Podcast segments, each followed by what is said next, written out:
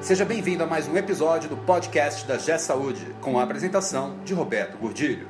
Olá, eu sou Roberto Gordilho e nós vamos falar sobre estratégia. Normalmente, a maior parte das instituições, pelo menos por onde eu passei, anualmente se reúne, reúne seus gerentes, seus diretores para elaborar o planejamento estratégico. Isso muitas fazem. A minha pergunta para você é: para que serve esse planejamento estratégico? Você acompanha ele de forma disciplinada ao longo do ano? Todos os indicadores que você estabeleceu para monitorar a execução da sua estratégia são acompanhados? Porque não adianta desenvolver uma estratégia, passar uma semana, três dias, dois, quatro 4 e elaborar um plano estratégico que em março vai para a gaveta, que ninguém lembra.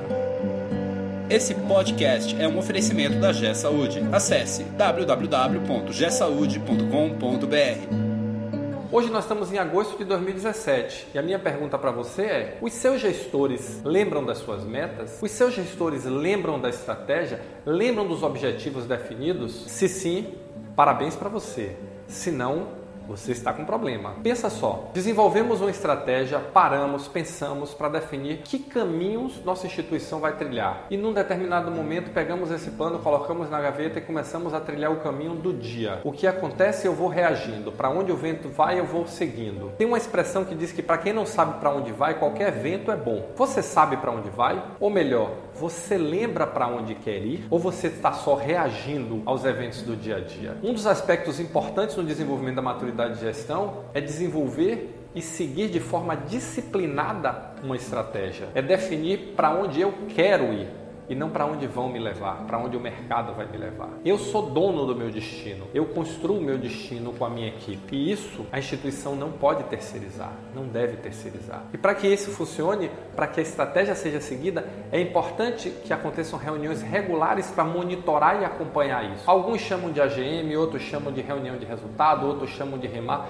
Não interessa o nome que você chame. O que importa é que com uma periodicidade definida, seja quinzenal, seja mensal ou seja periodicidade que você definir, você pare, analise de forma séria, de forma coerente, de forma competente os indicadores, tome ação em cima deles para direcionar o seu hospital no sentido do caminho que você determinou. E se você descobrir que o caminho que você determinou está errado, não tem problema nenhum com isso. Refaça a sua estratégia. O plano é uma trilha, não é um trilho. Você não vai em cima dele até o sempre. Você vai se guiar naquele horizonte que está definido da melhor maneira possível. O mercado é dinâmico, o plano tem que ser dinâmico, o plano tem que ser revisto, refeito e reformulado. Mas o importante é que você tenha disciplina para segui-lo. Isso é estratégia. Estratégia não é só construir o plano, é também ter a competência de acompanhá-lo com eficiência. Boa sorte!